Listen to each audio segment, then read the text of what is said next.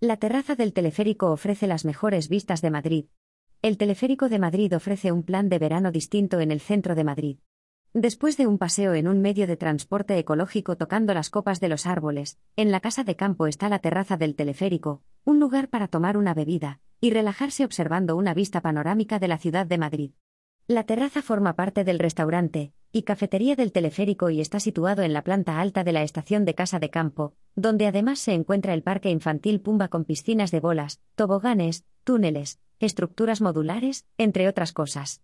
El lugar se encuentra a cinco minutos andando del Templo de Devot y del Metro Argüelles, en el centro de Madrid.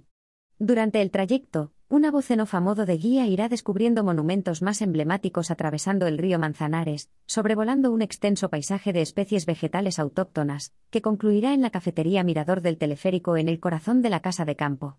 El teleférico es de sistema bicable, dispone de 80 cabinas, cada una de ellas con capacidad para 5 personas, y recorre una distancia de 2.457 metros, alcanzando una altura máxima de 40 metros a una velocidad de 3,5 metros por segundo, tardando 11 minutos en realizar el trayecto.